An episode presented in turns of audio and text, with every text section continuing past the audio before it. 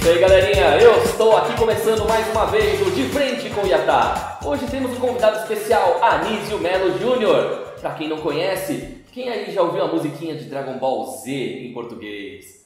Pois é, essa é uma das pequenas vezes que você pode lembrar. Eu vou falar depois durante o podcast aqui com ele, mais músicas e outros trabalhos. Então vamos começar aqui, seja muito bem-vindo. Muito obrigado, obrigado pelo convite aí. Opa. Vocês estão de parabéns pela iniciativa, né? Obrigado. Sempre é bom a gente trocar uma ideia, Sim. compartilhar com os fãs histórias, algumas divertidíssimas, É. outras emocionantes. Sim. É sempre bom.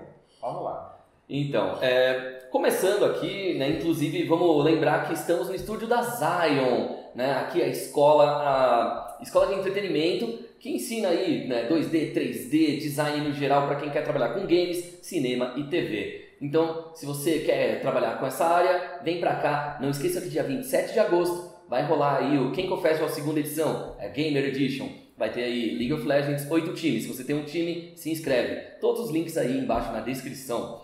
Né? Então vamos voltar aqui, Sensacional. né? Vamos falar um pouquinho sobre passado, presente e futuro e, logicamente, situações curiosas, né? A gente estava até conversando nos bastidores aqui sobre eventos e curiosidades aí, assim, né? Já que você é famoso principalmente por causa de Dragon Ball, né? Foi o Fantástico Mundo de Bob também, né? Também. E aí, deixa eu ver, Doug também teve. Dog Fan, É. Mega Man, Nossa, Mega Man foi maravilhoso. Hey Arnold, um Nossa. monte, um monte de coisa. É, tudo que tinha música boa, ele estava envolvido. Né? Pelo menos a intenção era fazer uma coisa boa. É, bom, pelo menos pra mim eu posso dizer que foram. Né? Tudo icônico no caso. Né? É, bom, você começou a carreira há muito tempo?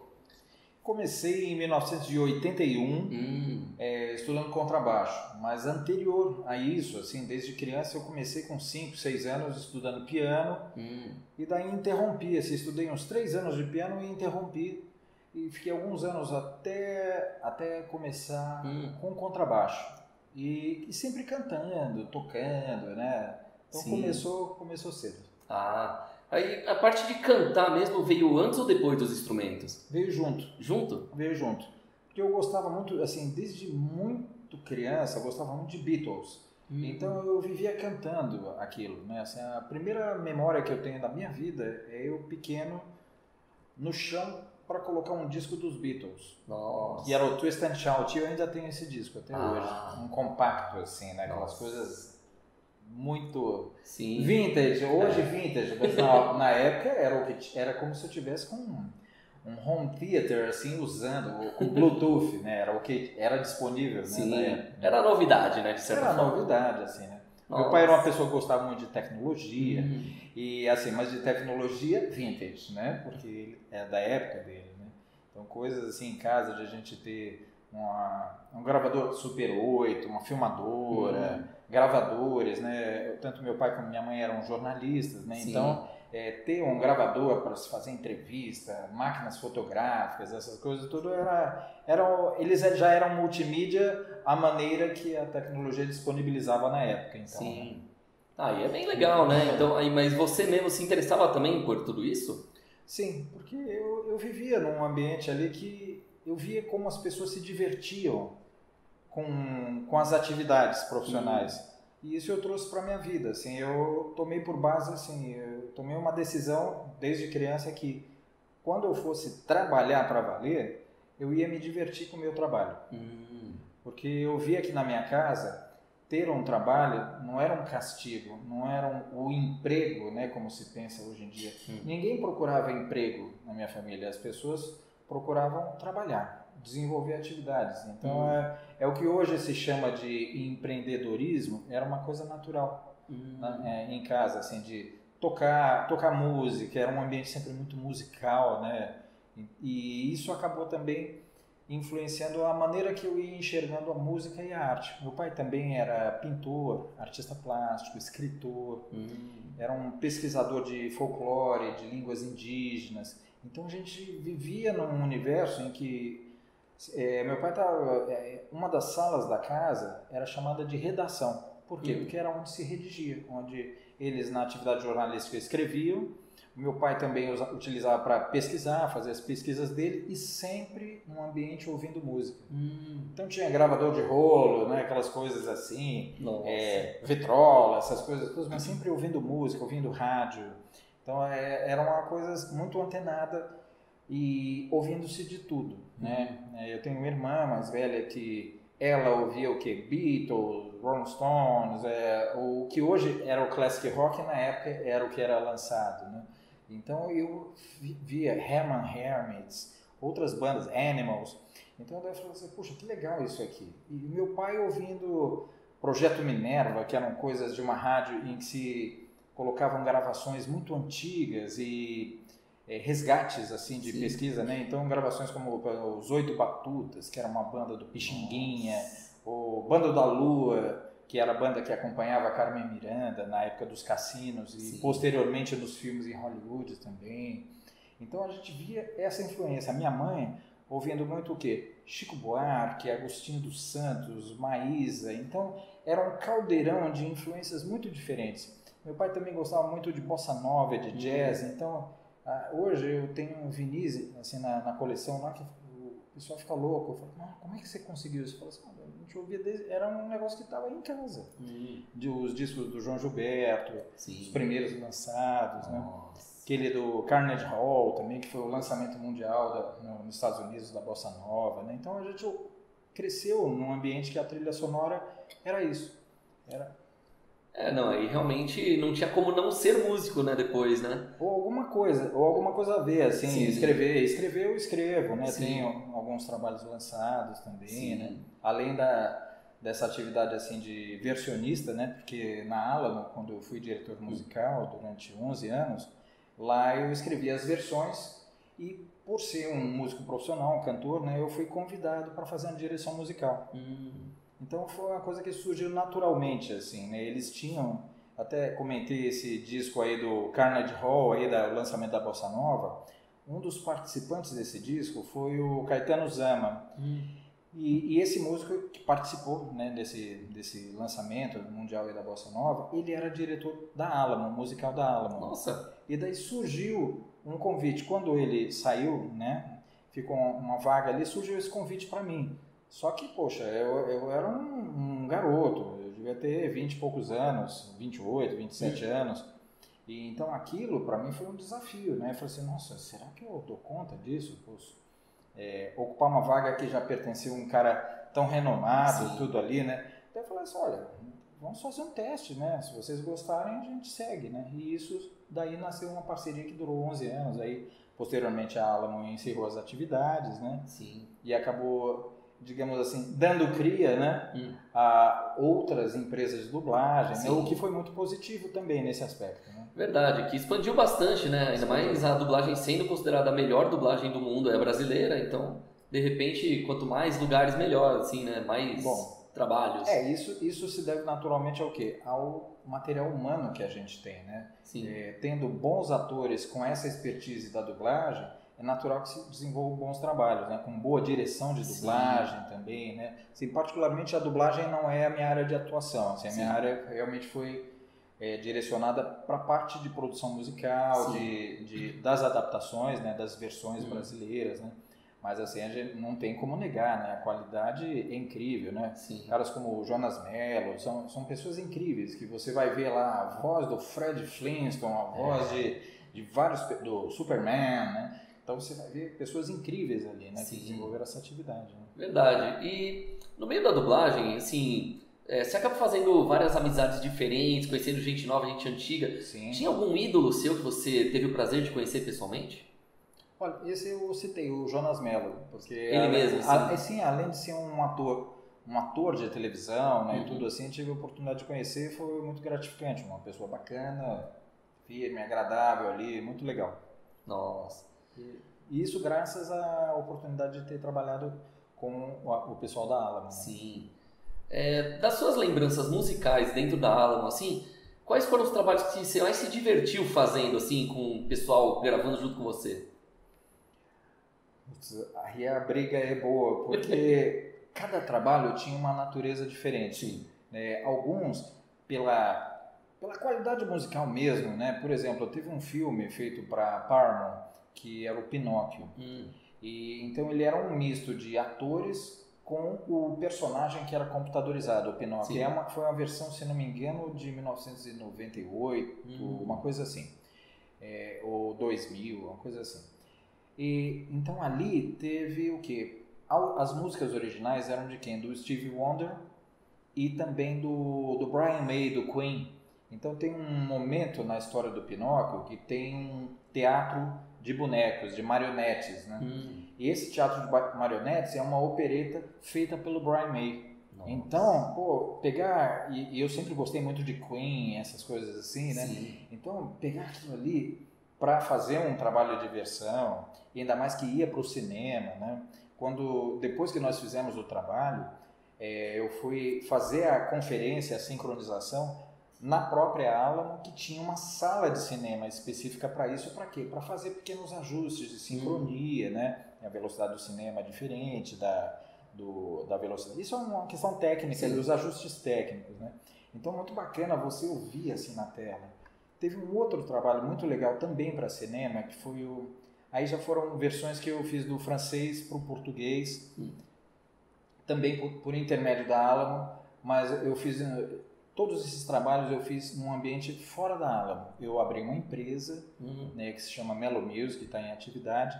E a partir de, desse momento, assim, eu fiz os trabalhos fora da Alamo totalmente. Porque os estúdios de dublagem, eles eram feitos para quê? Para o diálogo né, do, dos atores. Sim. Então existia uma, um monte de especificações técnicas que demandavam que eu fizesse isso num estúdio com cuidado e técnicos também. Uhum que tivessem esse, esse, essa expertise né, é, específica para a voz cantada e não só para a voz falada. Né? Não, é, não é uma mera captação vocal. Né? Sim. Mas então daí a gente acabou fazendo isso. Esse, o Kirikou e a Feiticeira, que eram músicas do Yosono Dur, né, muito conhecido aí no, no meio pop internacional. Né? Então foi muito legal também. Nossa. Esses são dois trabalhos Sim. assim. Isso sem contar naturalmente o Mundo de Bob, é. que era uma mistura de de coisas de Hollywood, assim, de, de Broadway, né, de espetáculos de Broadway. O Rei Arnold, que misturavam coisas do James Brown. É, puxa, é, é muita coisa ali, é. é muita coisa, é bem variado. Sim, assim. que Rei Arnold ele pegava bastante o jazz e o blues ali né, na série também. O Rei Arnold jazz e blues, um pouco do, do soul music também, Sim. né? Tem uma é. música do James Brown que chama Watch Me, Daí fala, watch me! Né? E ele dançando ali. Então, isso aí é uma coisa bem legal, assim, uhum. também, né? E, e, e, coincidentemente, coisas que eu ouvia. Porque, assim, eu, eu nunca fiquei é, preso a um determinado estilo musical. Sim. Né? Ainda mais, isso foi muito útil, né? Uhum. Porque quando surgiu essa parte de versões musicais, né? Eu já tinha trabalhos em estúdio, com banda pop, contratado uhum. como gravadora, como contrabaixista e cantor, né? Sim. Então isso acabou sendo útil, né? Esse gostar de ouvir de tudo e gostar de tocar de tudo. Sim. E gostar de cantar de tudo, né? Então, é, isso foi, acabou sendo útil, né? Assim, ter uma, digamos, uma certa versatilidade para atender a demanda dos trabalhos. Sim. E, assim, fora da parte de cinema, TV, coisa assim, de dublagens, é, na parte de músicas cover, autoral, assim, uhum. você se aventurou bastante, assim, é, pela carreira fora mesmo do, da dublagem? Sim, é, a, a, a, parte de dublagem, eu tenho 41 anos de carreira musical, né? Sim. né? Então a parte de dublagem, ela foi 11 anos. Então, hum. digamos assim, 25%. Os outros 75% Nossa. foram o quê? Trilha musical, é, produção de shows, hum. de eventos corporativos, é, gravando trilha para cinema, gravando música para publicidade. Então, assim, são, são ou, ou, às vezes efeitos, som, sons e efeitos, né? Uhum. Produzindo para outros artistas, é, acompanhando músicos em, em shows, trabalhando para empresas. Eu vou, vou, dar alguns exemplos assim bem diferentes, Sim. né, para ter uma ideia. Por exemplo, por alguns anos eu, eu trabalhei acompanhando os artistas de uma empresa do Gugu Liberato, que era a hum. PromoArt. Sim. Então a PromoArt ele tinha artistas que eram com um perfil bem popular, como o Marcelo Augusto, que depois participou da, da turma do Didi, é, Banana Split, Polegar, Dominó, Nossa. e daí tinha dupla sertaneja, Jaime Marcos. Então assim, era uma coisa muito variada, né?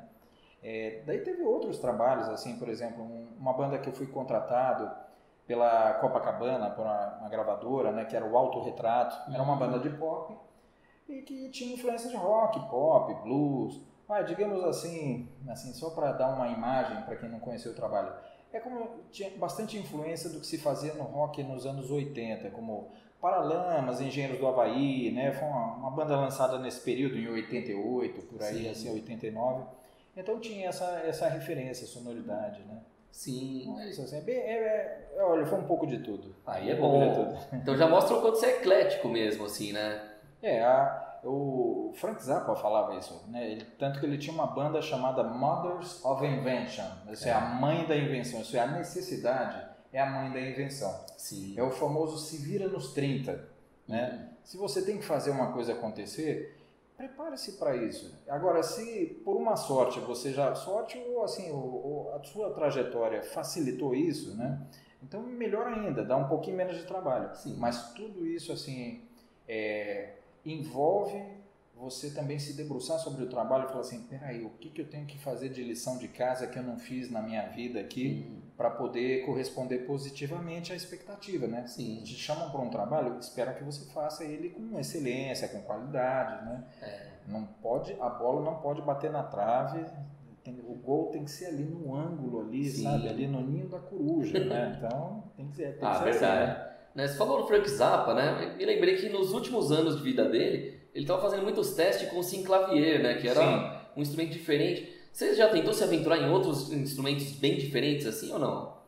Olha, eu toco um pouco, assim, eu, eu me vejo como cantor, porque vejo que instrumento é, é instrumento interno, Sim. né? É que é aquela coisa, quebra uma corda, você não vai ali na rua, é. aqui em Pinheiros, a Teodoro Sampaio, comprar corda, você vai ter que ir num fono, né? Sim. Então, mas assim, eu, além do contrabaixo, eu toco um pouco de, de guitarra, violão, né, essas coisas. E, opa, desculpa, deixa eu só diminuir aqui. Então, e, e tem alguns outros instrumentos em casa, assim, percussões. Hoje você consegue, até com um iPad, ou o piano, né, que eu estudei um pouquinho de piano, mas eu não, não, não utilizo muito teclado.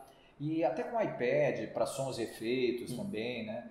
E, e, outros instrumentos que caem na mão. Às vezes um charango, uma viola caipira, alguma coisa assim, você busca um violão de aço, né? Você uhum. busca sonoridades diferentes, assim, né? Assim. Mais, mais para esse lado, mas é uma coisa tão high-tech assim como clavier, que, eu acho assim que para ser bem tocado e, e, e, se ter um proveito legal, é, é bacana você ter um conhecimento musical de arranjo, e, e uma coisa que o Frank Zappa tinha, né? Um Sim. cara que desde os anos 60 ele tinha uma formação é, erudita, inclusive muito sólida, né? Verdade. Ele tinha influência do Edgar Varese, de outros músicos dodecafônicos, serialistas, né? Então Sim. ali ali era briga de cachorro grande, né?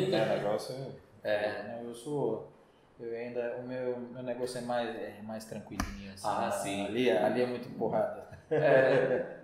E, assim, pegando bem assim, né, conhecendo agora essa parte toda da sua carreira, também da, da vida pessoal, assim, né, aí eu já pergunto, tem alguma banda favorita, alguma música especial, assim, que você tem que ouvir toda vez, assim, se possível? Olha, uma música em especial não, mas, assim, para mim, uma coisa que é uma referência de tanto de música, de instrumento, de arranjo, de produção, de inventividade, hum. são os Beatles. Sim. Por incrível que pareça. Porque uma banda que acaba em 1970 e, e, aqui no ano de 2022 a gente ainda fala sobre ela e aprende ouvindo, né? Você ter, isso é que é incrível. Você pegar assim uma banda que se contrapõe a muito do que se faz hoje em dia Sim. em termos de tecnologia porque eles tinham o mínimo de tecnologia e eles conseguiam extrair o máximo a partir daquilo. Né? Sim. Então eles tiravam literalmente leite de pedra. É, são grandes na no período deles era necessário que você tivesse uma sala muito boa ou que tivesse engenheiros de som que soubessem trabalhar muito bem as características, né, com, to, com as qualidades e deficiências de uma sala. Né? Sim. É, isso por quê? Porque quando você vai ver a história do áudio, você percebe que as pessoas começavam a gravar com um ou dois canais. Você pegar uma orquestra, por exemplo, e trabalhar com um microfone para o cantor e um microfone para pegar o som da sala, significa que você tem que ter uma acústica muito bem resolvida naquela sala para se captar em um microfone aquele som da orquestra e ela soar bonita. Isso se aplica não a Beatles, mas imagina é, Chuck Berry, Frank Sinatra, é, sabe, Big Bands, Duke Ellington, Count Basie. Então você vai ver um negócio ali e fala, pô, como é que esses caras soam tão bem até hoje? E também com, com tecnologia do instrumento. Imagina, por exemplo, eu que sou contrabaixista, o, como é que soa um baixo acústico no meio de uma multidão de instrumentos que tem uma dinâmica muito forte, Sim. como um saxofone, um som de bateria, né? Então isso aí, um trombone. E eu, opa, desculpa. Isso aí é uma coisa que você não vai ter, assim, tão evidente, né? Sim. Tanto que aí surgiu, como se diz assim, a necessidade a mãe da invenção, já nos anos 50, já desde os anos 30 se, vem, tem, se vinha tentando fazer alguma coisa em relação ao contrabaixo. Mas daí lá para 51, um tal de Leo Fender desenvolve um instrumento chamado Precision, o Precision Bass. E depois, nove anos depois, ele inventa o Jazz Bass. E daí você começa a ter um instrumento elétrico para fazer frente ao quê? A uma guitarra que já era eletrificada, aos vocais que estavam eh, eletrificados e, e microfonados, né? E daí você começa a ter esses padrões. Então eu acho, puta, é assim, é fascinante esse lado também, né? Sim. Quando eu montei o estúdio, eu antes comecei, eu já vivia nos estúdios gravando, o pessoal me chamando para gravar contrabaixo, ou fazer vocais, corais, Sim. arranjos vocais, né? E, e, eu sempre ficava do lado dos técnicos ali. O que, que você está fazendo? Como é que você faz isso? Como é que você capta isso? Né? Então a uhum. curiosidade é, também é uma, uma fonte de aprendizado. Né? Sim. Hoje, com essa mesma curiosidade, você vai no YouTube, pega tutorial de tudo e daí no fim você está tocando lá um instrumento exótico. Por quê? Porque simplesmente você teve a curiosidade de ir hum. atrás, buscar um instrumento, ver quem que toca bem, quem pode te ensinar aquilo Sim. ali. E claro, se puder ter um professor, melhor ainda, né? É Verdade. Vai tirar ali em tempo real as dúvidas, né? Sim. E aí, na parte de instrumentos, a gente acaba vendo tanto os clássicos sendo remodelados hoje em dia em novos instrumentos eletrônicos, né? Sim, saxofone MIDI, é, violinos elétricos desde os anos 70 Sim. com o Gianluca Ponti, né? É, o, o aerofone, que é o saxofone que é elétrico, né? É com sopro e elétrico ao mesmo tempo, é uma Sim, coisa curiosa. É o EW1, que ele é o Michael Brecker, que, que, inclusive tocou com o Zappa. Ele e o Randy Brecker, que é trompetista, Sim. que era o Brecker Brothers. Hum. Então eles faziam as metaleiras. Ah. Eles tocam no Zappa em Nova York e em outros álbuns também. É sensacional. Né? Nossa. É, não, mas teve vários instrumentos que acabou só tendo uma versão e depois esqueceram, deixaram para trás. Tipo aquele Casio DG20, né, que é a primeira guitarra MIDI, é de 87. Uhum. Sim. É, essa, por exemplo, é uma, por exemplo, eu tenho uma em casa, mas sim, demorei muito para encontrar alguém que soubesse como mexer nela e tal, para poder fazer reforma. É, Aí você tem muita dificuldade, novo. assim. É, os instrumentos novos, eles, assim, você paga o preço, digamos assim, da, da inovação, né? Sim. Então, os MIDIs, por exemplo, teve contrabaixos MIDIs, a Pivey chegou a fa fazer também. Daí eles tinham uns problemas que eram o quê? A velocidade que o som é processado uhum. e é mandado, que a gente chama de latência, Sim. né? esse entre você bater o dedo nas cordas e ela soar. Então você tinha que, digamos, tocar antes do tempo, contando com esse retardo, com esse delay, né? Para que você tocasse no tempo junto com a banda. Sim. Então é um negócio meio doido, né? Você está é. tocando antecipado de todo mundo, porque você sabe que o tempo vai chegar atrasado. Mas quando chegar atrasado, ele vai ter que estar milimetricamente em cima, Sim. tight, como a gente chama, juntinho, apertado ali junto com a banda. É, é, uma, é uma loucura. Então isso não é prático, né? Sim. Então a tecnologia ela, ela é boa quando você não tem que pensar no recurso tecnológico. Ele simplesmente está pronto e te serve, na, digamos, na velocidade do teu pensamento. Sim. Isso é assim, é, é que eu falo brincando assim, a tecnologia, os recursos, eles são como os recursos financeiros. Hum. Em vez de você ser, ou, ou, qualquer ferramenta que você tenha, se você for um carpinteiro, você não vai chegar para alguém e falar assim, cara, você precisa ver a furadeira de bancada e a minha tupia e a minha, e a minha serra tico-tico. Não, você vai falar, olha, eu fiz esse móvel, você gostou do design?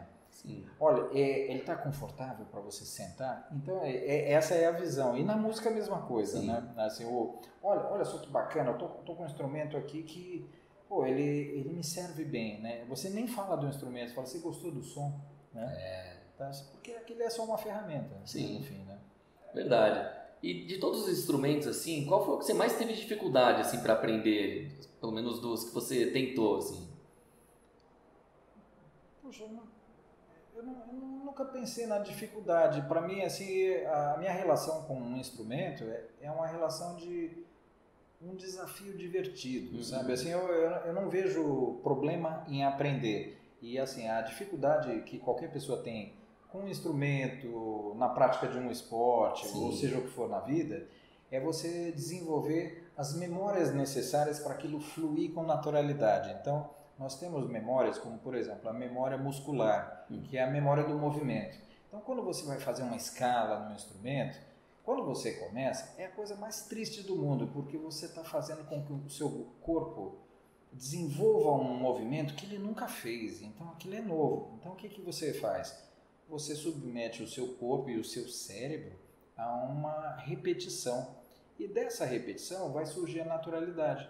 Chega uma hora que é mais ou menos como o recurso da tecnologia. Você não pensa na tecnologia, você só usufrui dela. Sim. E daí você não pensa no conhecimento musical.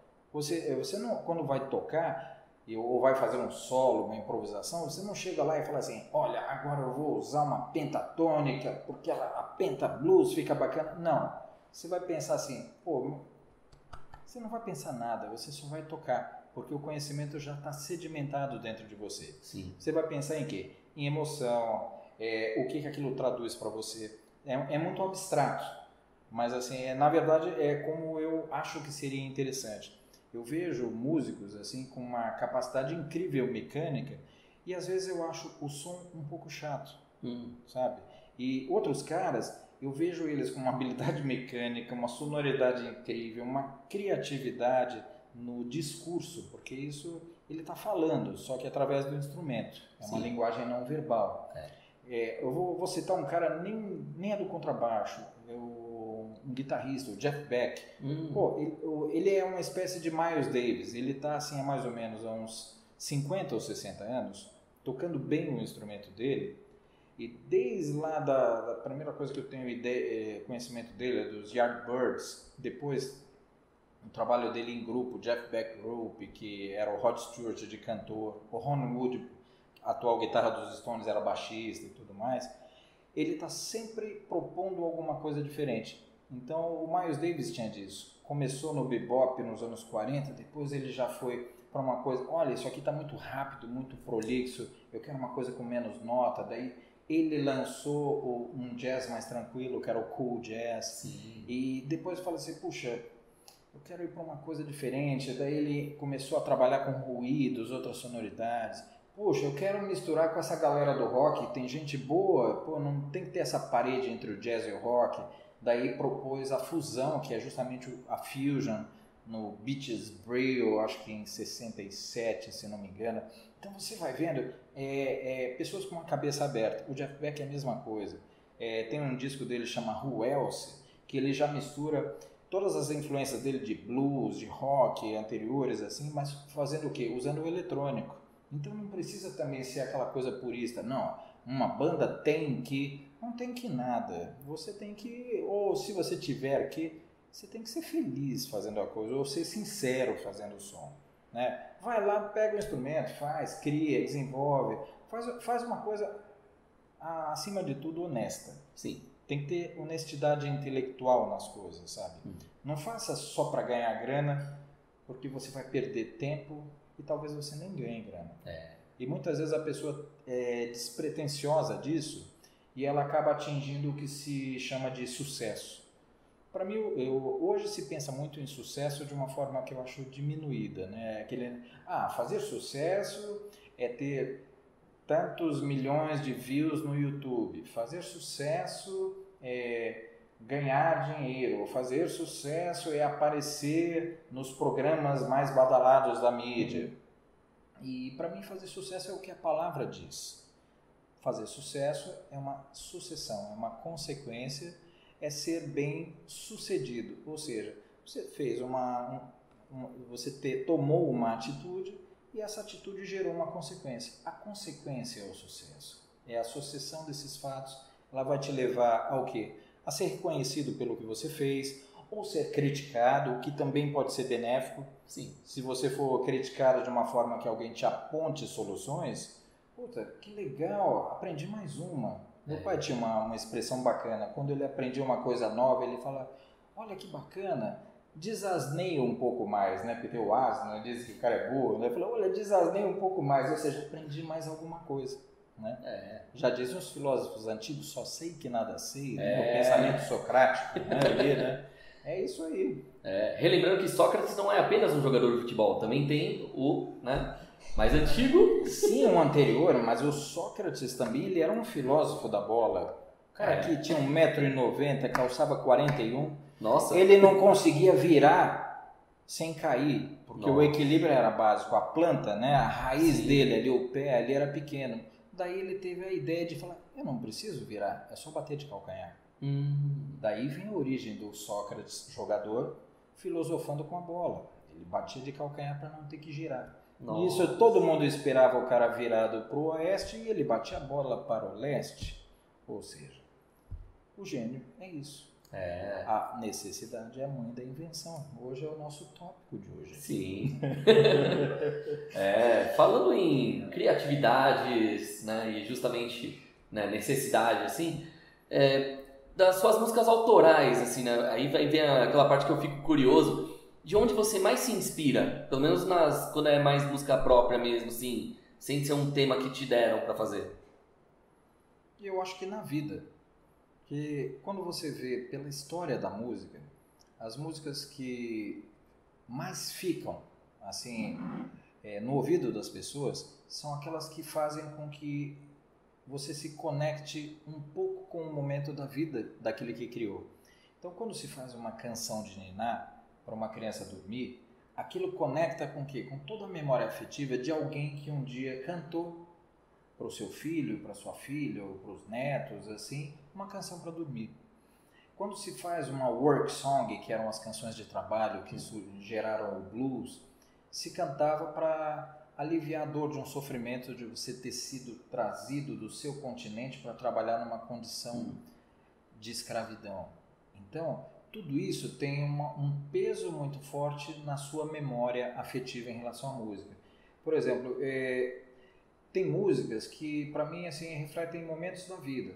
Um deles, eu via é, nos anos 90, muita gente saindo do Brasil sem perspectiva de conseguir um bom trabalho, uma boa educação, um bom futuro. Daí eu escrevi um, um blues que se chama O Que Mais Me Dói.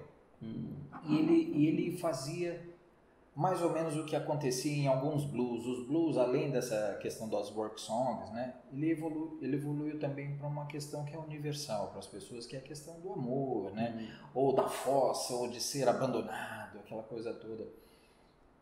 Então, esse, essa, o que mais me dói, eu vou só falar um pouco da letra rapidamente, sim, sim. assim, porque ela pode ser tanto de um cara falando para uma mulher que está abandonando o Brasil, quanto de alguém que está vivendo uma situação do país em que ele sofre com aquela condição de pessoas do seu país saindo para buscar oportunidades porque não via uma oportunidade à altura do que achavam que seria o justo e merecido, né?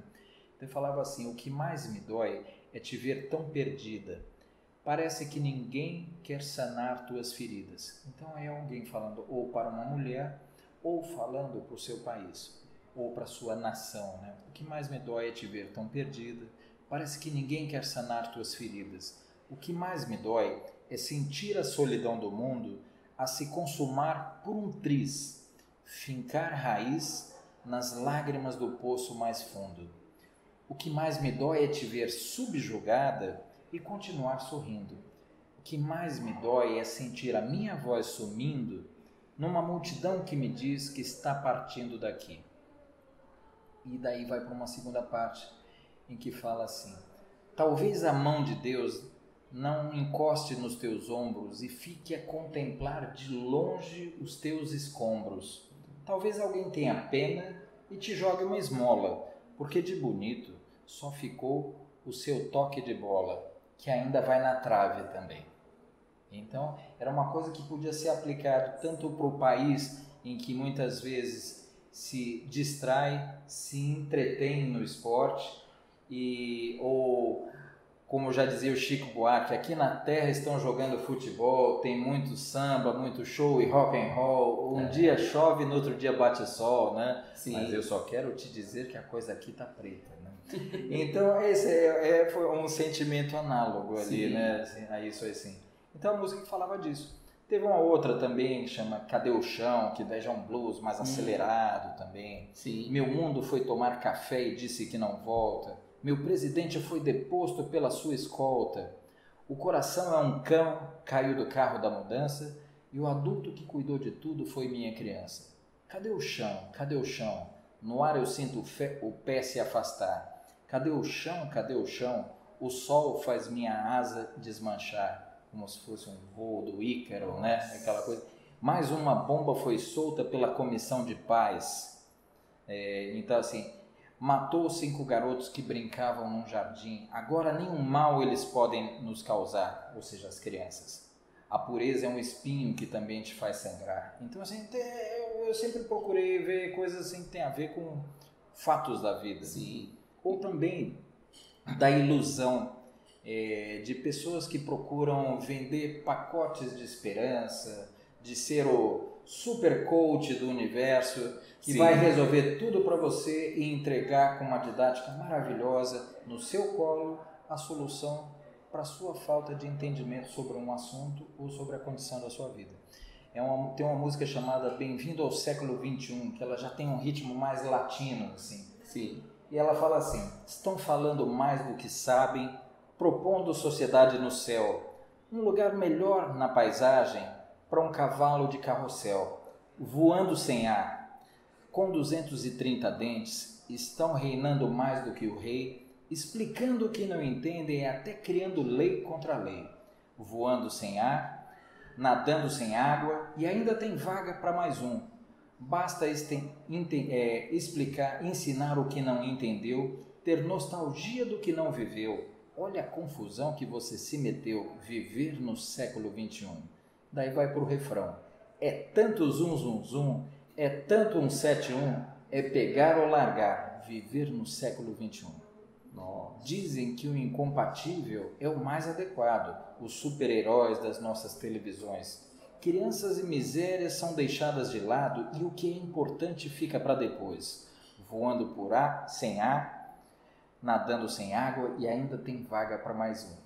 Então, assim, eu, eu gosto de falar isso aí assim, e, e, trabalhar com, com, esse contexto, com esse conceito de que é possível você ajudar a esclarecer questões da vida e eu evito um termo assim, mas respeito, porque eu sei a, como a aplicação dele nos dias de hoje, que é o entretenimento. Sim. Porque o entretenimento ele vem do verbo entreter, que é distrair. Sim. E, e eu acho assim que se você tiver a oportunidade de esclarecer em vez de distrair, você vai criar pessoas mais esclarecidas, mais iluminadas, mais críticas e com condição de tomar o rumo da sua própria vida. Né? É, criar, digamos, formadores de opinião e não seguidores. Porque o seguidor ele segue alguém que já tem uma fórmula pronta. Sim. E o formador de opinião, ele é um cara que ele formou o seu próprio pensamento, não através do marketing do outro, mas de uma forma mais consistente ele ouviu todos os lados de uma história e tirou a sua própria conclusão, né? baseado nisso. Mas isso é, demanda que a pessoa desenvolva algumas habilidades.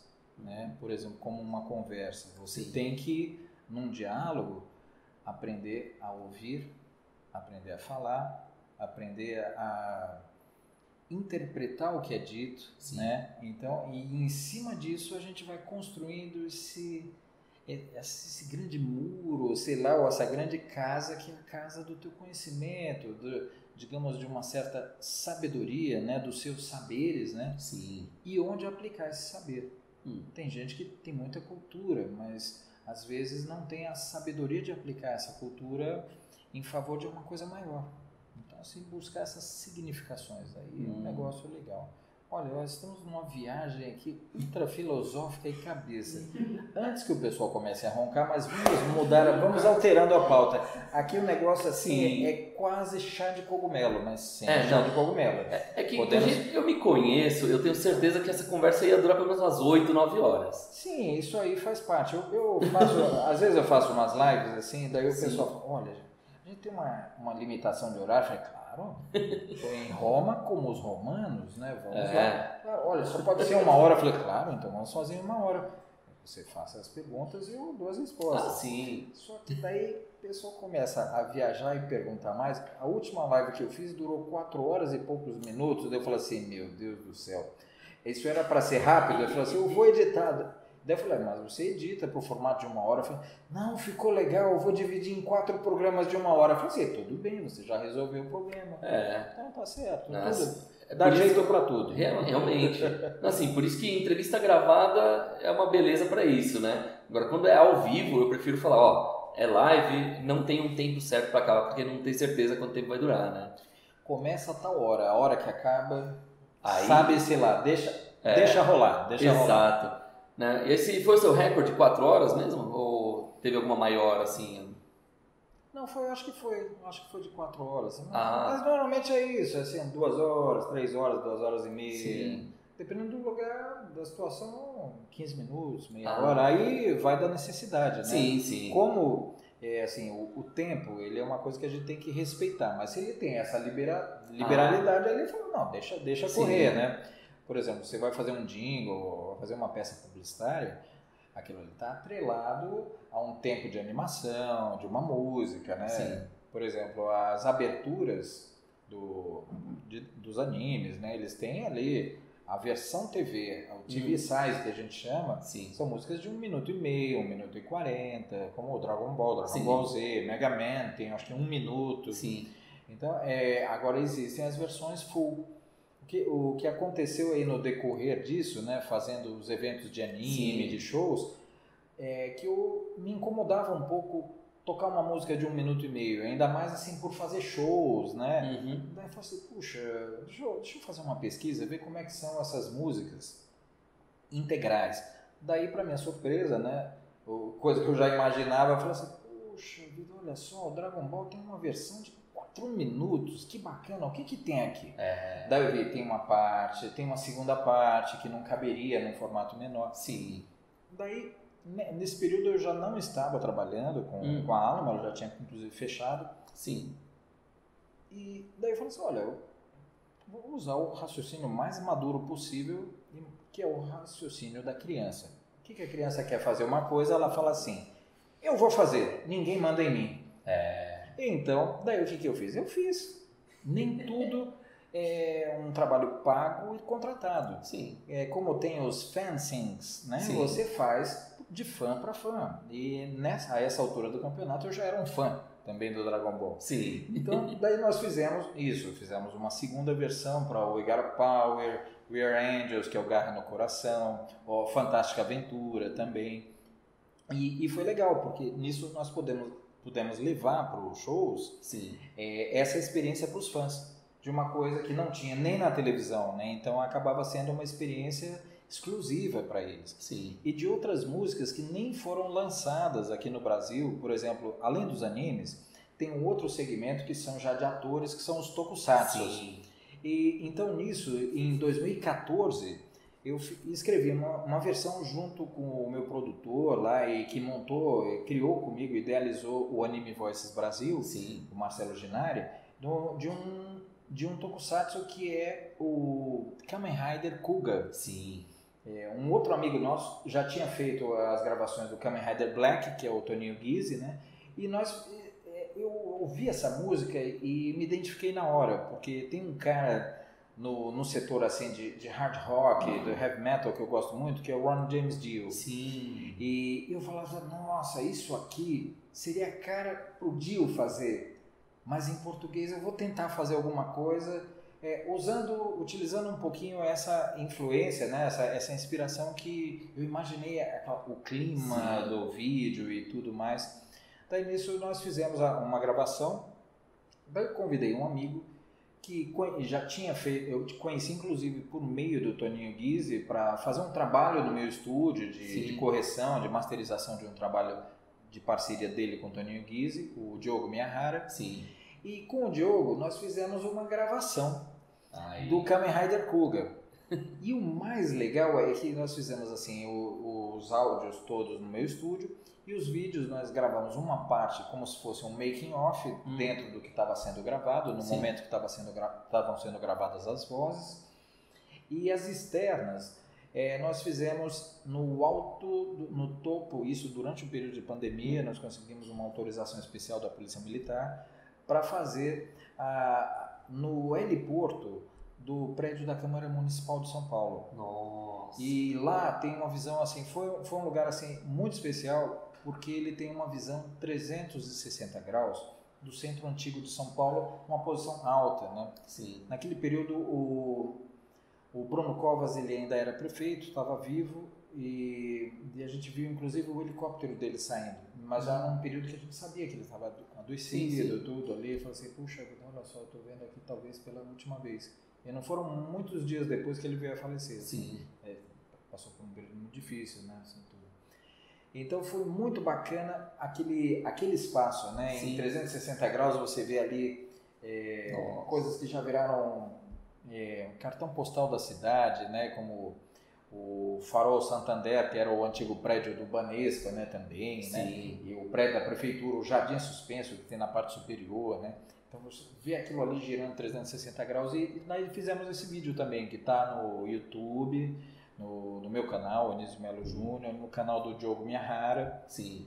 E também querendo conhecer, tem muito mais coisa ali. Tem no Anime Voices Brasil também. Sim. Que foi uma outra coisa dentro do universo do anime, né? Sim. É, falando no Anime Voices, né? É, que assim, você comentou sobre o Gizes, falou do pessoal assim. Sim. E às vezes vocês fazem versões assim, com todas as vozes juntas, né? Tipo, como se fosse uma Jump Project mesmo, né? Exatamente. O, o Jump Project, ele foi assim a inspiração. Sim. Eu, pô, eu achei muito bacana é, você ter reunir vários cantores oficiais para fazer uma gravação. Sim. Mas eu sempre tive também uma mentalidade é, fora ali a, panela, aquele uhum. negócio assim de panela que a gente chama, é, é, um núcleo muito fechado, uhum. não abrir para os novos. Eu, eu sempre tive uma visão de que um dia eu fui um músico novo, sem conhecidos no meio, sem pistolão nenhum, e eu tive que abrir espaço ou criar espaços e oportunidades através do que eu tinha de bom para oferecer para as pessoas. Sim. E eu fui muito bem recebido e com generosidade por pessoas a quem eu, assisti o show deles. E, então você está estudando um instrumento ou cantando, é, indo assistir show de pessoas, daí 3, 4, 5 anos depois, você está num palco tocando com essas pessoas, é, é falar assim, nossa, que bacana. Ou eles estão sendo muito legais comigo, estão sendo muito generosos comigo, ou além de generosos, eu estou fazendo a minha lição de casa e estou à altura de poder pelo menos aprender um pouquinho em cima do palco junto com esses caras. Sim. Então, então isso foi assim sensacional. Eu, eu posso citar algumas pessoas, o Gigante Brasil, que era um grande batera, que tocou com a Marisa Monte por muito, por muito tempo, o Duda Neves, um grande batera de jazz, de instrumental. É, então essas pessoas assim são, são pessoas que são inspiradoras que tem uma qualidade, tem um reconhecimento aí nacional, até internacional, e nos acolheram de uma forma muito generosa, né? Sim. Assim, houve ocasiões assim de conhecer músicos e ver essa generosidade e simplicidade assim de uma forma surpreendente. Vou, vou, contar um episódio assim, porque história a gente tem muito aqui, mas, mas esse assim é de uma, é de uma figura muito conhecida. Hum. Vamos falar de duas rapidamente. Ah. Um acabou um show, fui assistir um show um dia antes eu encontro na rua um cara, um contrabaixista, eu fã dos baixistas ali tudo. Vi um cara na Paulista, cheguei para ele e eu vi que ele não era brasileiro. Eu cheguei falando inglês ali, se ele era, por um acaso, O Terry Geezer Butler é apenas o baixista do Black Sabbath. Ele respondeu com um inglês bem característico, no. Até o no dele tinha sotaque, né? Daí eu falei assim, tudo bem. Daí eu expliquei, olha, porque eu sou um grande fã do Black Sabbath. Daí eu pus a mão assim para trás na carteira, fazendo uma menção para mostrar para você. Daí falei assim, ah, calma, eu vou só mostrar o meu ticket. Daí eu puxei a carteira, abri, mostrei o ingresso do Black Sabbath, guardei. Daí eu falei assim, você tem certeza que você não é? Ele falou, yes, I'm sure. Daí eu falei assim, ok. Eu falei, não tem problema, então você provavelmente é um grande fã do Black Sabbath e nós vamos nos ver no show. É, eu, eu percebi, assim, eu fiz uma leitura da situação, ele estava na rua, assim, na Paulista, e talvez tenha sido orientado, assim, a não interagir com as pessoas, porque ele estava uhum. ali só com um, cara bem altão, assim, branco, daquele que nunca Nossa. tinha visto, assim, a luz do sol do Brasil, assim, na pele, né? Então, tudo bem, devia estar com alguém do staff lá, andando ali próximo, devia estar hospedado no hotel próximo. Daí, no dia seguinte, eu fui assistir um show, era no Olímpia, numa casa de shows ali na Lapa, na Guaicurus, ali, se não me engano, na Clélia, Rua Clélia. Uhum. Hoje eu acho que ela é um templo. Então, e daí, bom, na época também era um templo, mas do rock and roll, né? Uhum. Daí fui assistir o show do Black Sabbath, feliz, feliz da vida, e vim para um lugar aqui próximo de onde a gente está aqui na Zion, que é aqui na, perto do Borba Gato, uhum. é, num bar chamado Blackjack, que é um, pra quê? Para tomar uma cerveja e comemorar aquele grande show. Daí, para minha surpresa, chega um amigo produtor, com um carinha baixinho, com cabelinho desgrenhado, e falando Melo, né? O pessoal me chama também muito por Melo, meu sobrenome, né? Anísio Melo Júnior, né? Daí falou, olha, vem aqui conhecer. Daí eu olhei quem era. Era o Ronnie James Dio. Ah. Daí eu fui. Ele falou, oh. daí eu falei, olha, cara, muito prazer, acabei de assistir o seu show, é, maravilhoso, sensacional. Gosto, daí falei, falei eu gosto muito desse álbum, desse, desse que você participa, porque para mim dá uma coisa assim, sensacional, não sei o é. que. E chegamos lá e ficamos lá conversando, tudo. Foi muito legal. E, e uma outra história também no Olímpia. Depois de um show do Eric Clapton, é, eu fui ao camarim para conversar com o contrabaixista deles, um cara que gravou em estúdio aí com muita gente no mundo inteiro, chamado Nathan East. Uhum. E daí e fui lá por quê? Porque eu fiquei emocionado com o momento do show do Eric Clapton, era uma turnê chamada Journeyman, num disco dele que tem Bad Love, Hard Times, Old Love, canções maravilhosas. E daí fui lá falar por quê? Porque na hora do momento do, de apresentar o Nathan East, ele tocou uma música de um outro baixista, que era o Jaco Pastorius. Hum. Tocou uma música que era do Weather Report, é uma banda que era o Joe Avenu o, e o, Jaco, né, era o Manolo Badrena, lá, e vários caras lá. Alex Aconia de bateria também, é uma turma incrível. E, e, eu achei muito generoso, porque ele tocou uma música chamada Remark Made, que era do, do Heavy Weather, um disco de 77 lá do, do Weather Report. Eu achei generoso da parte dele. Ele tinha tantas coisas que ele gravou, né? Pô, ele é um cara que ele gravou também com, com o Phil Collins e com um monte de gente, Madonna, Sim. né? Assim, Michael Jackson também, né? Então, um, um monstro ali do instrumento. E quando eu fui lá, eu me identifiquei e tudo, deixaram entrar no camarim depois do show, tava todo mundo lá, ele veio, todo, simpático, tudo, e eu falei isso para ele. Daí, falou, e, e daí falou, eu comentei, falou, olha, por uma coincidência, essa música é uma música que eu gosto de tocar em casa, eu gosto muito do som do Jaco, tudo. Ele falou, ah, é, você é baixista? Eu falei, sou. Ah, pera um pouquinho. Ele pediu pro Rod trazer um instrumento dele, um Yamaha creme, meio branco, assim, instrumento incrível ali. E eles tinham um amplificador no camarim que era para warm-up, né, para fazer o aquecimento ali antes do show, tudo ali, um cubinho. Fez, afastou, colocou, ligou ali, pôs o baixo, esticou o baixo, daí na atenção me deu o baixo e falou assim, toca pra gente.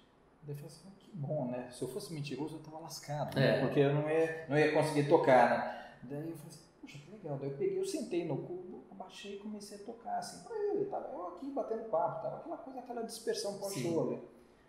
Aí de repente eu ouvi um silêncio assim, né? Porque eu comecei a tocar, só meio que prestou, opa, o que que tá acontecendo aí, né? quando eu levantei a cabeça, tava o Nathan East, o, o, Ray Cooper, que é um percussionista que toca com os óculos, assim, toca pandeirola, também toca com muita gente lá, e o Eric Clapton. eu falei assim, Meu Deus céu. Eu não vou nem dizer a expressão que eu pensei na hora, mas. eu falei assim, é, ferveu, vai, vai para ficar algo mais próximo assim do que eu pensei. Falei, bom, seja lá o que Deus quiser, baixei a cabeça e continuei tocando, acabou. Daí quando acabou, todo mundo batendo palma, eu falei, nossa, eu acabei de tocar pro Eric Clapton. É, não, esse é uma... o Nathan East, né? Fala assim, pô, cara. Nossa, e o cara falou, olha, quando você for aos Estados Unidos, vai fazer uma visita pra gente. Então, assim, só, é, eu acho sensacional isso, assim, a receptividade dos caras, a simplicidade. Sim. Porque é aquela coisa, é o exame de sangue, né? Você faz um furinho no meu braço, no seu, no Eric Clapton, seja quem for, vai ser um negócio chamado sangue que é da mesma cor de Sim. todo mundo. O resto é conversa, é ideologia furada, é, sabe, preconceito, é uhum. visão distorcida da realidade. Então eu acho bacana quando o cara se pauta nisso. Você está aqui não para dizer que você é o bam bam bam. Você está aqui a serviço de alguma coisa. Sim. Tá aí talvez você seja, não, não é o, a guitarra, o contrabaixo, a voz que é o instrumento. Talvez você seja o instrumento do quê? De uma ideia, de uma arte, de um momento criativo que você compartilha com as pessoas. Sim. Então, eu acho que quando você se coloca dentro disso, é aquela coisa, eu sou apenas careca, não sou um budista, né? Mas assim, nessa hora você suprime um pouco essa coisa do ego, essa valorização Sim. extrema do que você faz e tudo, simplesmente você se dilui na história e a coisa simplesmente rola Sim. e você gera um efeito, uma sensação boa e, uhum. e, o resto é historinha, cara, Sim. o resto é historinha.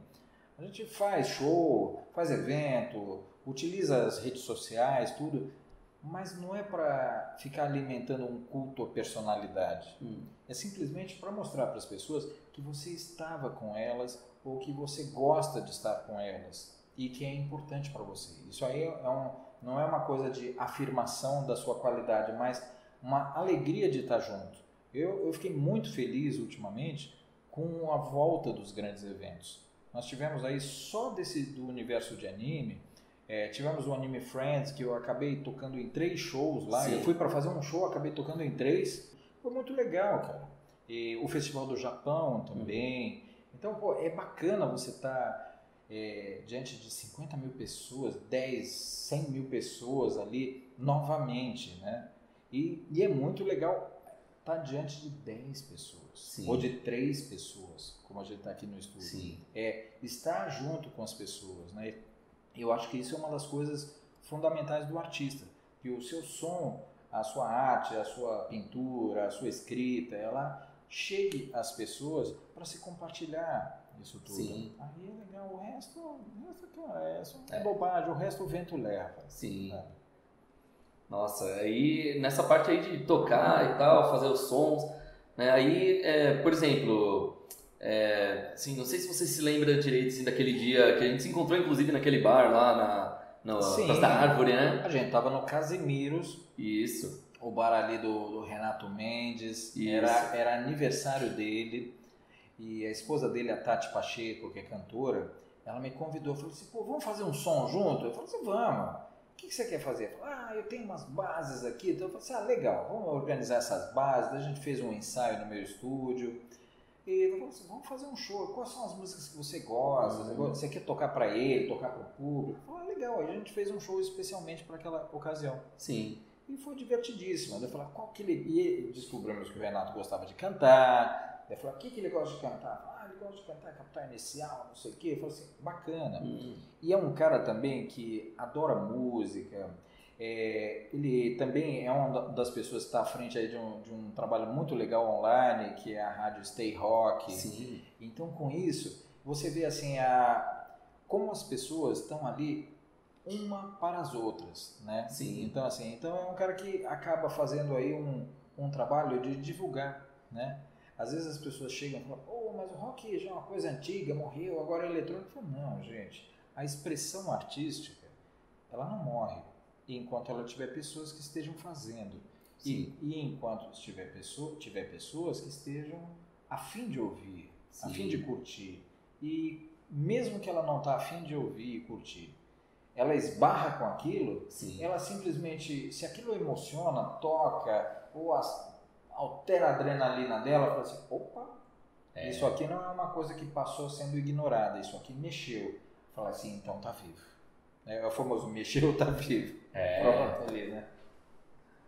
Não, então, aí, bom, é, tem assim alguns shows né que você toca com banda mesmo outros que é só o instrumental gravado para você é, o que é mais legal fazer assim é realmente reunir uma banda ou fazer um show mais solo dueto sempre reunir uma banda é, eu só não, só não me apresento eu só me apresento com base instrumental quando assim por uma questão de estrutura de Sim. logística do show é, não é viável eu me uhum. apresentar então, ou a pessoa, ou também a pessoa não tem condições, dependendo da localidade de um show, Sim. em arcar com todas as despesas de quê? De passagens aéreas, alimentação, hospedagem, Sim. traslado. Porque uma, uma coisa é eu sair daqui para Brasília e do aeroporto eu pego um Uber e vou para o hotel, Sim. vou para um evento.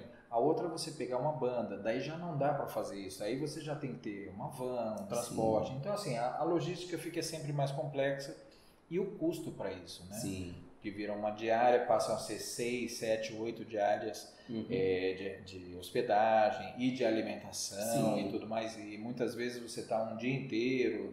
Então, tudo isso, assim, envolve custos, né? Sim. E pessoas também, né? Você ter que contratar alguém para fazer transporte, Verdade. ou alguém da produção, às vezes você deslocar uma pessoa do staff de um evento só para, digamos, é, cuidar, né, ciceronear ali, né, assim, orientar é, os artistas e todos que estão da equipe técnica, né? Então, é, o critério é esse, assim, basicamente é esse. E às vezes também é uma condição financeira, mesmo é, às vezes tendo shows, é, existem questões em que a pessoa tem condições de contratar uma banda local Sim. e que isso é possível. Olha, olha, vai ter um som lá, vai ter um palco, tudo, mas a gente só está contratando bandas locais por uma questão de custo Sim. ou da facilidade de acesso e deslocamento, que essas pessoas já não exigem transporte, hum. diária, alimentação. Às vezes a pessoa mora, sei lá, 15 minutos do evento. Sim. Então é uma situação é, totalmente diferente. Né? Verdade. Então é isso.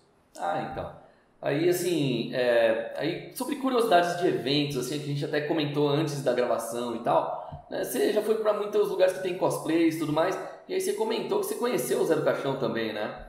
Eu conheci. Eu fui fazer um evento com uma banda que fazia aqui no, numa casa de shows aqui, que era o Bourbon Street. Hum. Nós tínhamos uma banda que fazia soul music, então era ligado porque a gente chamaria hoje de funk old school, hum. né? Que tem a ver com o quê? Com Earth, and Fire, KC and the Sunshine Band, Jimmy Bullhorn, é, Steve Wonder.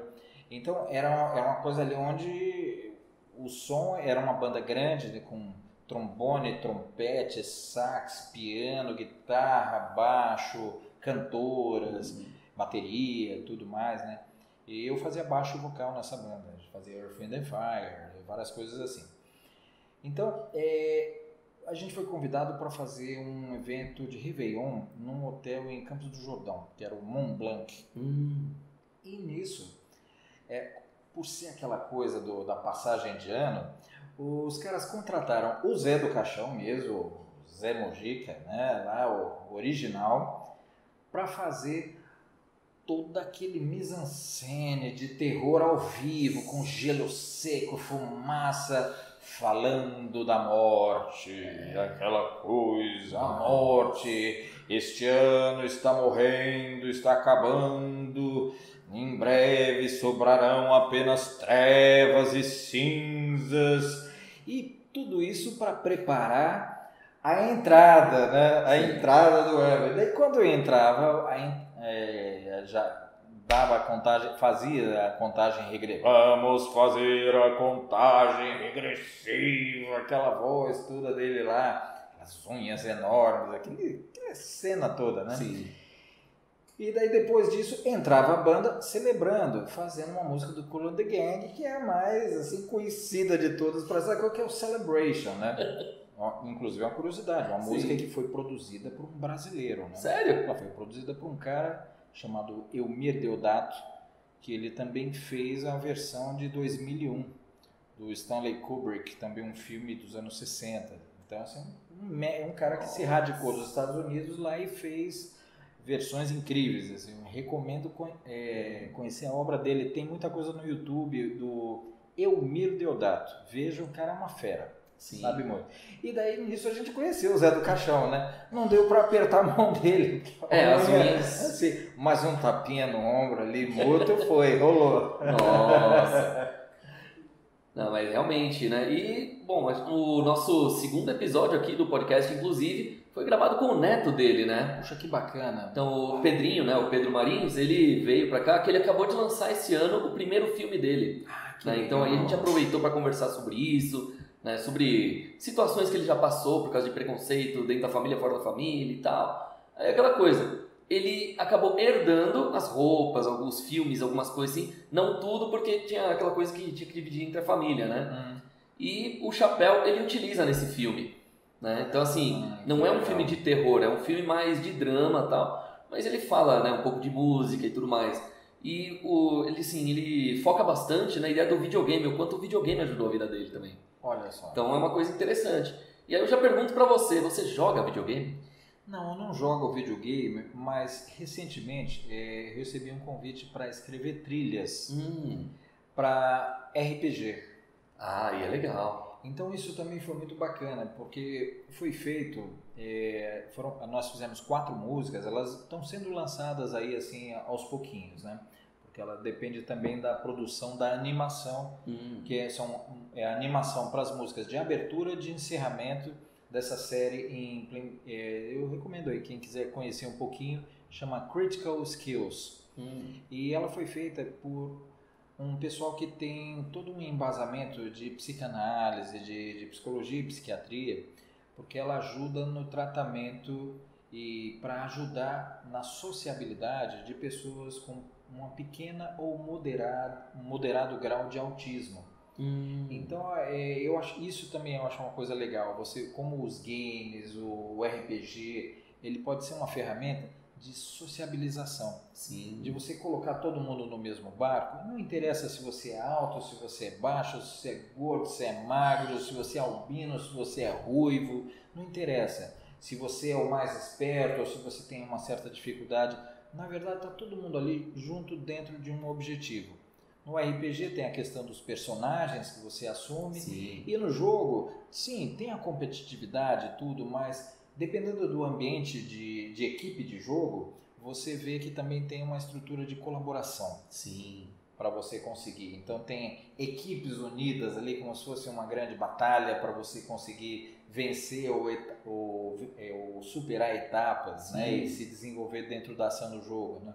Então eu acho legal. É, é muito semelhante como quando se fala um pouco sobre violência, tanto em game quanto RPG e quanto animes também, Sim. É, que existem batalhas e tudo mais, mas também existem outros valores dentro disso, né? Que Sim. são o que?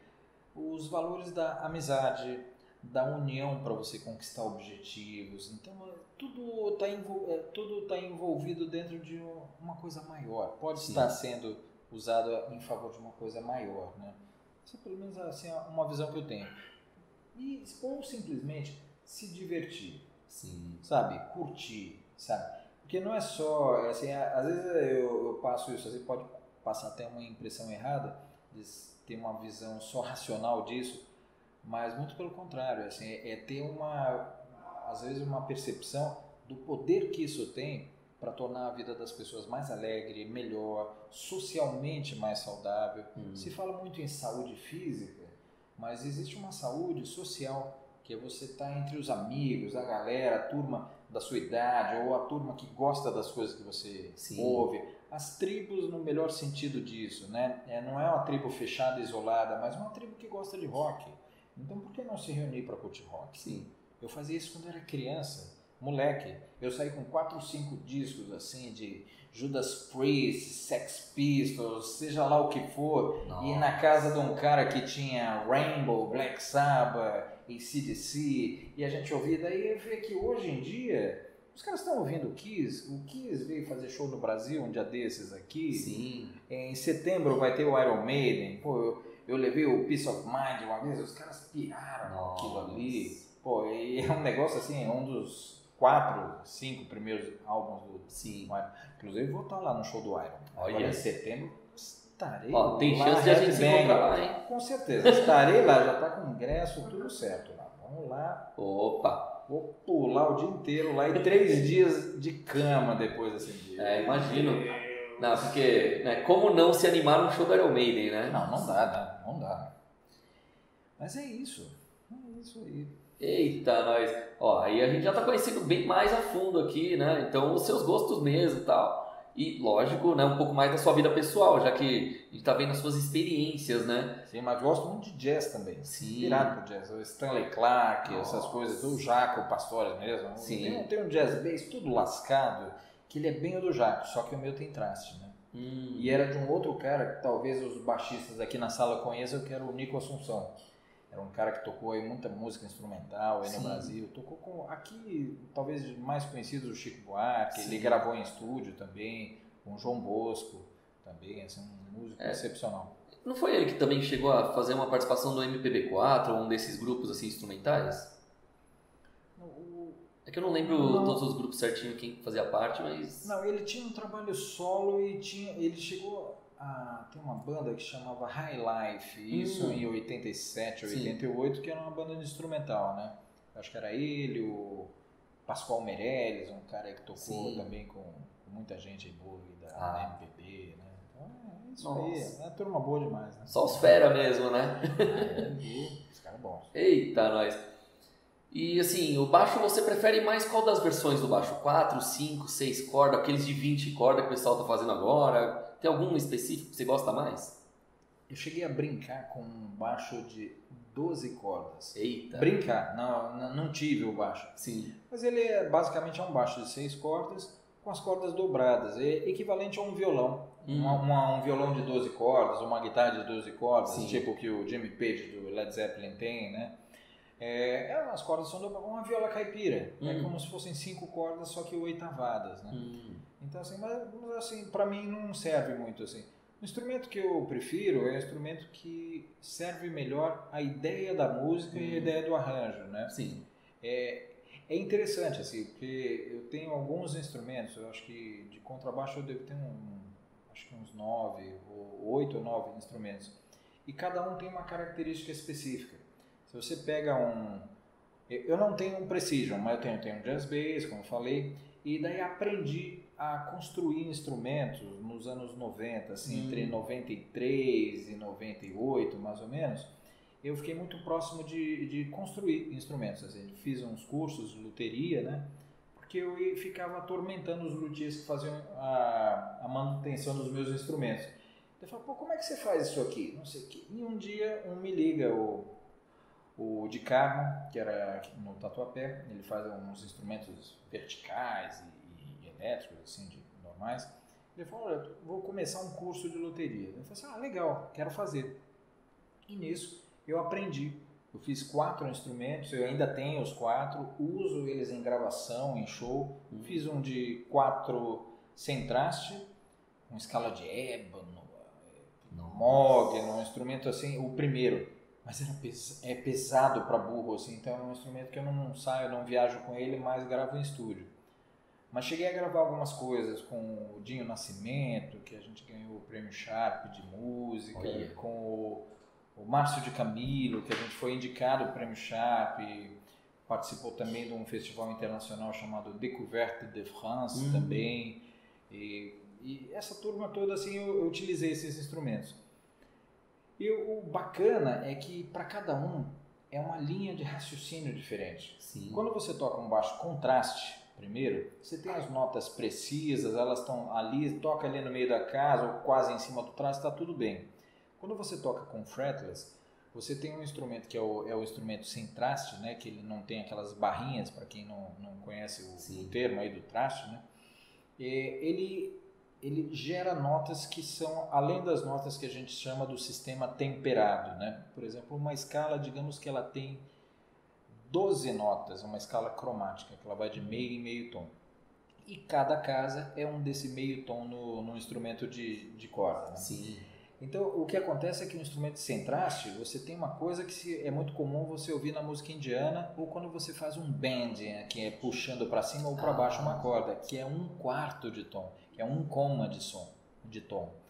Então, o fretless ele se aproxima exatamente à questão da voz humana, que ela também não tem, não é temperada, é a a a a a a a, a é a. Sim né, ela, ela vai escorregando, glissando, né? Que vai, você pode ter essa, e esse espacinho entre esse meio e meio tom dá isso. O fretless dá isso, ele dá uma expressão mais próxima à voz humana. O Jacques Pastorius é um cara que, pela melodia dele, ele, ele expressava muito isso. Tem outros caras como o canadense, o Alan Carron também, muito bom. O outro cara também, o Gary Willis também.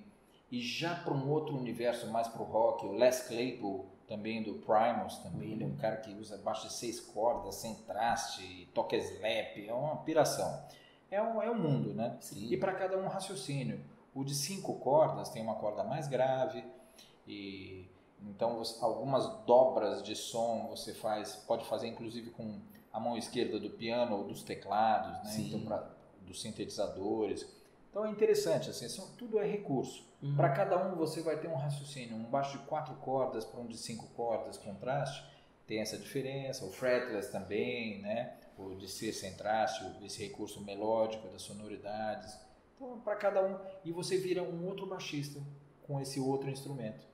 Com essa linha. Ah, com quatro cordas você tem um tipo de apoio, um tipo de técnica de abafamento de corda. Porque uhum. quando você toca, você não pode ficar deixando a corda que você tocou suar, senão vai virar um turbilhão de notas sobrando desnecessárias. É. Então é, é a mão esquerda e direita tocando e ao mesmo tempo abafando, pra, principalmente quando você grava, para você ter essa clareza das notas que é, do que é preciso ser feito. Né? Sim. Então é um desafio, assim. Por isso, quando você fala, ah, qual é o instrumento que você toca melhor? Eu falo assim, eu acho que nenhum, cara, porque a cada dia que passa a gente está aprendendo alguma Sim. coisa. E tem que estar tá treinando, né? limpando o som. Você Sim. vê os pianistas aí, o pianista da música erudita, eles, mesmo os cons, grandes concertistas aí, eu conheci alguns aí, hum. o Zé Eduardo Martins, João Carlos Martins, esses caras eles ensaiam ainda, né? mesmo em idade avançada, quando há necessidade de, de fazer um concerto, tudo eles estão 5, 6, 7 horas por dia, assim. Para quê? Para ter uma condição de ter essa clareza, essa Sim. fluidez, né? É Sim. aquele negócio da memória, né? Memória muscular, né? Sim. Como um chefe também tem a memória do cheiro, né? De estar tá preparando um alimento ali também. Uhum. E cada um com a sua habilidade, né? As suas necessidades, o seu universo. Né? Sim. um cara que serra uma madeira também, quando eu eu fui fazer isso com instrumento, eu percebia, quando eu ficava muito tempo sem trabalhar com isso, assim, fazer os instrumentos, eu não estava tão preciso, a mão não era tão firme para hum. fazer as coisas. Então isso é o, tudo é, é uma questão de prática, né? Dizem Sim. que a excelência em alguma coisa se adquire depois de muitas e muitas horas de voo, que sejam 10 mil horas de voo ali, né? é, em cima do instrumento, em cima das palavras para aprender a expressá-las, escrever, Sim. manipular, trabalhar a poesia, né, a prosa, tudo isso é demanda gostar. Sim. E, e, no meu caso especificamente assim, eu preciso me divertir. Sim. Eu preciso, eu gosto assim, eu sou um cara que faz música, mas eu sou fã de música. Uhum. Quando eu estava estudando é, música, eu fazia uma coisa que era pouco comum. Eu tinha aula de música eu ia assistir show dos caras, alguns deles com quem eu estudei, como o Rodolfo Streuter, que era um baixista do Pau Brasil, hum. tocava com Nelson Aires, que foi diretor da Jazz Sinfônica. Eu ia assistir o show dos caras é, para aprender, para ver o que ele estava fazendo. Às vezes eu assisti uma, ia assistir uma segunda vez só para curtir. Falei assim, deixa eu, por quê? Porque ali eu estava aprendendo com a emoção os caras passam. Uhum. É, às vezes eu como estudante, né, um garoto ali, 17, 16, 18 anos, ouvindo aquilo ali, falo, pô, deixa eu ver o que esses caras estão fazendo, o que, que o Rodolfo está fazendo ali, o Rodolfo Streuter, né? Mas daí no outro show eu falo assim, pô, que legal, agora que eu desencanei de olhar só o contrabaixo, que caras estão fazendo, eles estão fazendo, eles estão criando um momento especial. E esse é o grande lance da música e da arte. Você não está indo lá para mostrar quantas notas você faz por segundo. Você está indo lá para levar uma emoção para as pessoas. O cara fala, nossa, isso aqui está Duca, não vou completar a frase, mas é isso aqui está sensacional, está maravilhoso, né? É isso. Sim. Nossa, mas são altas aventuras, né? Tipo, conhecendo tanta coisa assim. Né? Aí eu pergunto agora para você se você já tem mais shows já marcados ou ainda tá tudo em negociação agora? Olha, eu tenho alguns convites, assim, eu estou analisando. Hum. Eu estou analisando, assim, porque tem, é, em função justamente dessa exposição que está voltando agora, dos shows, né? A gente tem convite para gravação de hum. estúdio, né? É, eu também estou envolvido com um outro projeto que foi feito durante a pandemia, foi uma ópera rock. Hum. É o musical ópera rock, do, de um grande amigo, Cláudio Cruz. E então agora a gente está numa fase de quê? de montar o que foi gravado em estúdio com a hum. colaboração de 39 músicos. Aí Nossa. tem o, o Faísca Borges, o Faísca guitarrista, né? E muita gente aí, o Tony Babalu, que é do Made in Brasil, Nossa. e o Zé Luiz de Nola, baterista que era da Chave do Sol, e de várias outras bandas, e também do Violeta de Outono, do, já da linha progressiva e também. Então, o Adenal Vieira, é uma turma incrível, né? E, e agora a gente está num, num, processo de organização de produção de um show, né? De um, para quê? Para fazer um DVD ao vivo e já tem alguns locais aí que a gente está estudando, né? Que são teatros Sim. e para cada um é uma necessidade para equipamento, iluminação. E a gente está cuidando disso, porque eu gosto muito de fazer produção musical Sim. show, né? Aí é legal eu fazia isso muito para empresas, para eventos assim corporativos. E para os meus shows a gente sempre vai ali, né? Viajando e vendo esse, esse, lance de ter estúdio de gravação e operar e produzir, né? Sim. Isso dá um olhar, uma, uma, uma percepção para a gente, o que, que a gente pode colaborar em alguns aspectos, né? Que às vezes passa um batido ali na, no meio da bagunça, da barulheira. E, então eu estou passando o som Normalmente a gente tem duas mesas, tem uma mesa para monitor, para passar todo o som do palco para o músico, todo o artista ouvir, trabalhar com conforto, né? se ouvir direitinho ali, poder é, dar o melhor de si, né? E a outra que é a mesa que é o som voltado para o público, né? Uhum. Que é o som é, endereçado ao público, a gente chama de PA, é o Public Address, né? Endereçado ao público, PA. Então as caixas de PA elas são endereçadas. Essa já é uma mesa que fica naturalmente de frente para o palco. Então muitas vezes eu vou passar o som no palco para ver o som de todo mundo. Daí falar, meu, pega o baixo aí, bate alguma coisa que eu vou lá na frente. Daí eu vou lá no PA ver o que está acontecendo. Então a gente está nesse agora nesse processo aí de ensaios, né, preparação disso. Para eu acredito que a partir de outubro a gente já tem algumas novidades em relação ao musical Opera Rock. Né? Sim foi um negócio assim bacana, porque muitos músicos não estavam sem poder tocar Sim. e fazer show. E isso envolveu a colaboração de gente que até nem no Brasil estava. Então tinha amigos que estavam lá nos Estados Unidos, na Flórida, um outro estava na França. Sim. E com essa facilidade da internet, a gente pôde hoje é, gravar bases, mandar para a pessoa e falar: Você tem como gravar aí? Eu falei: Tenho, eu tenho. Eu mando as bases de guitarra, os uhum. violões, eu mando a voz aqui, um outro em Campinas. Eu, eu teve, teve, caras assim que, mesmo estando em São Paulo, por causa do isolamento social e em função da pandemia, né? Fala assim: Eu posso gravar na minha casa? Falei, posso gravar no meu estúdio? Eu falei: Claro, claro, tranquilo.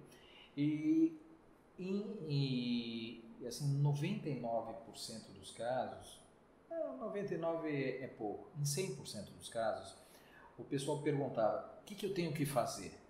Então eu falo assim: ouve a música, grava o que você quiser, porque você foi escolhido para gravar essa música, porque essa música tem a sua cara e você vai descobrir isso. Uhum. Então a gente passou naturalmente o que? Harmonia, é, horas em que entrava o solo. Eu mesmo gravei algumas guitarras só como guia, daí eu falo assim, gente, olha, isso aqui é só uma guitarra guia, só para dar uma ideia onde ela entra e sai, mas ignore, porque eu não sou um guitarrista. Eu Sim. uso para fazer uma guitarra base, alguma coisa do opera rock até ficou hum. de guitarra base de blues que eu fiz, assim que os sons ficaram legais.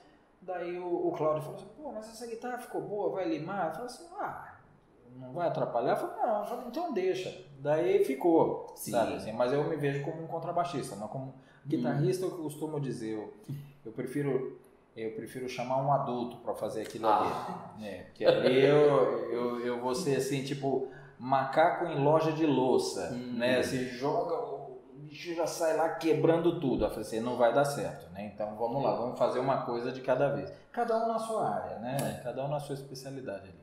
Eu uso mais guitarra e violão, assim, mais só para composição, para às vezes fazer uma pré-produção, gravar alguma coisa ali, passar é, linhas gerais de uma ideia, né? Quando a pessoa quer que essa, pô, eu queria ouvir alguma coisa, ah, legal, eu gravo alguma coisa ali, você vê como é que tá, mas Sim o especialista é você. Você vai trazer o, o instrumentista, assim, um cara tarimbado, ele sempre vai trazer o que? Além da, da qualidade dele, um olhar que você não tem. Hum. É, digamos assim, você quer aprender, pintar paisagens que usam muito branco. O que, que eu recomendaria? Um pintor esquimó. Porque o pintor esquimó ele pinta paisagens com um olhar que ele vê 50 tons de branco. Sim. Ele tem o branco do iglu, ele tem o branco da foca, o branco do urso, o branco da neve, o branco do iceberg. Então ele vai ter uma. Porque a natureza dele é envolvida em branco. Sim. É como pegar um, um, paisagista da floresta, ele vai ter tons de verde, porque ele sabe o tom de cada árvore, cada é, matiz de coisa. Isso se aplica ao músico, ele vai trazer sonoridades de guitarra ali, e fala assim, olha, imaginei aqui um delay parecido com esses que o, o The Edge usa lá no YouTube. Eu falei, ah, que legal. Tem, pô, não, não, não, não, e volta e fala, puxa, que legal. Então o cara trouxe uma solução que. Por quê? Porque ele tem um setup incrível ali, ele, ele vai trazer coisas que você jamais imaginou. Sim. E é por isso que ele estava lá. Para colaborar de uma Sim. forma. Então, no fim, acabou sendo uma obra coletiva. Ela está hum. disponível no Spotify, quem quiser conhecer, no YouTube também. É o musical ópera rock do Cláudio da Silva Cruz. Eu colaborei com duas músicas minhas também. Hum. Lá, uma tem até uma curiosidade, um grande amigo do, da época de faculdade, porque eu sou formado em comunicações, né, hum. com especialização em rádio e TV. Sim. E tinha um amigo que gostava de tocar contrabaixo e cantava. E na época eu tinha uma banda de heavy metal chamada Excalibur, hum. que fazia shows junto com o Viper, que tinha um menino chamado André Matos, sim, cantando ali, né? Eles iam para os ensaios, a gente fazia show junto. Nossa. Daí no show que a galerinha dele é, tinha mais público do Viper, ele falava assim: Olha, a gente vai abrir o show para vocês. No show que tinha mais do Excalibur, que era um pessoal mais velho, ou seja, três anos ou quatro anos mais velho, porque a diferença de idade é assim, quando você tem 17 anos, o cara de 20 anos, ele é um gigante e você é um moleque. É. Né? Mas hoje não, hoje você tem 45, o cara tem 50, tá todo mundo no mesmo barco, tudo bem. É. Né? Mas naquela época não, né? Era um negócio muito engraçado, assim.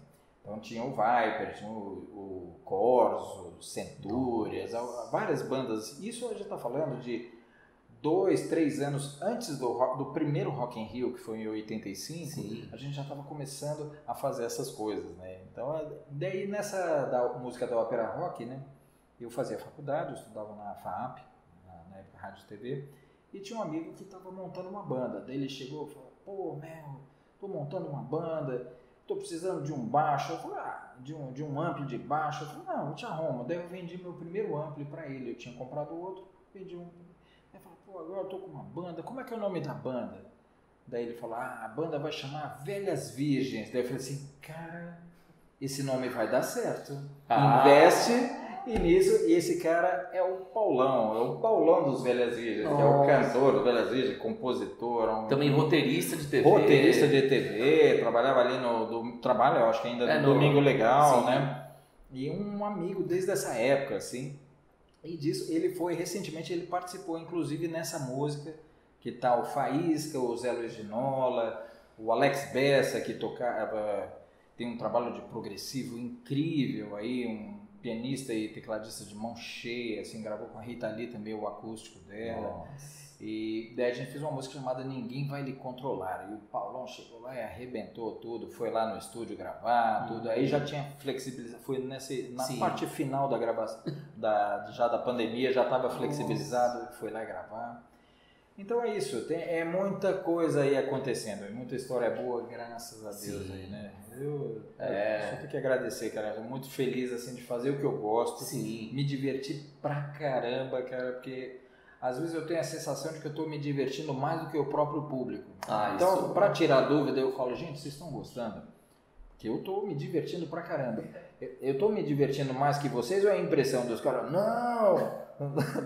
Então tá bom, tá, tá zero a zero. Ah, então tá bom, podemos seguir daqui? Vamos, então vamos em frente, Sim. né? É isso aí. Então, e, bom, pelo visto, então você gosta bastante de criar também as músicas, certo? Sim. Então eu posso fazer uma espécie de convite barra desafio? Vamos? É que assim, existem alguns youtubers músicos, produtores musicais em outros países que fizeram isso. Pegaram um dia, 10 horas dentro do estúdio para criar um álbum inteiro naquele dia. Aceita fazer isso comigo? Aceito. Então, tá registrado aqui. Em faremos- 10 horas fazemos um álbum? Durante, em 10 horas a gente, o desafio é a gente criar um álbum, nós dois ali. Se quiser chamar mais gente para participar, vai. Ótimo. E a gente faz aí, né, quantas músicas forem pro álbum inteiro nessas 10 horas. Legal. Perfeito. Pronto. Então já tá marcado, hein? Tá marcado, hein? É isso aí. Vai ser uma parceria interessante, Vai ser legal. né? O mais legal dessas parcerias Sim, é que você não sabe o que vai acontecer. exato. Porque é, aquela coisa. Tem, tem uma coisa que eu acho muito infantil, na Hum. verdade. Assim, é infantil não, não na melhor expressão do termo, mas ingênua, eu diria. Sim, sim. Que é achar que a gente está no controle das situações. Hum, Quando você cria, você não está no controle de nada, cara. Você é, É. quase assim uma, uma interface entre a cadeira e o computador. Tem um negócio chamado Homo sapiens ou pretensamente sapiens. Nem Sim. sempre tão sapiens assim. Então você simplesmente vai e faz. sim. Então o legal disso é, é criar. É, tinha uns dias que eu acordava brincando e falava assim: hoje eu não vou falar nada sem rimar. sim. Então eu falava tudo que eu tinha que falar rimando.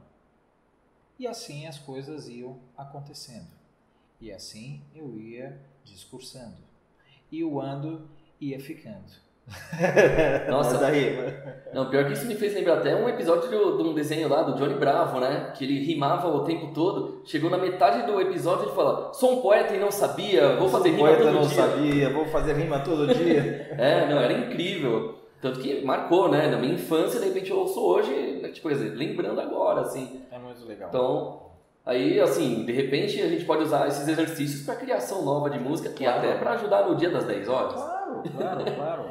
Né? E falando em desafios, né? quem gosta de um bom desafio, dia 27 de agosto, tem aqui o evento Kenko Festival Edição de Games, que vai ter oito times brigando ali entre si para ver quem ganha no League of Legends. Se você tem um time, vai lá e se inscreve, tá? Embaixo na descrição para você saber como participar. E, lógico, se você quer aprender a fazer seus jogos, ET especial para cinema, etc., entra aí no site da Zion, também tá embaixo, para conhecer mais sobre essa escola que ensina 2D, 3D para cinema, para TV, para videogames e muito mais. Né? E não pode esquecer também aqui o patrocinador, piratasstore.com.br.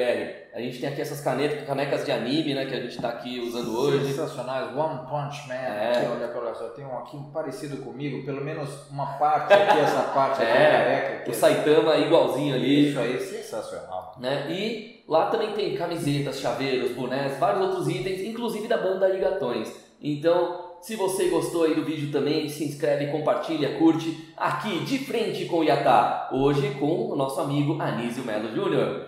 Muito obrigado. Obrigado. E a gente se vê. Até a próxima.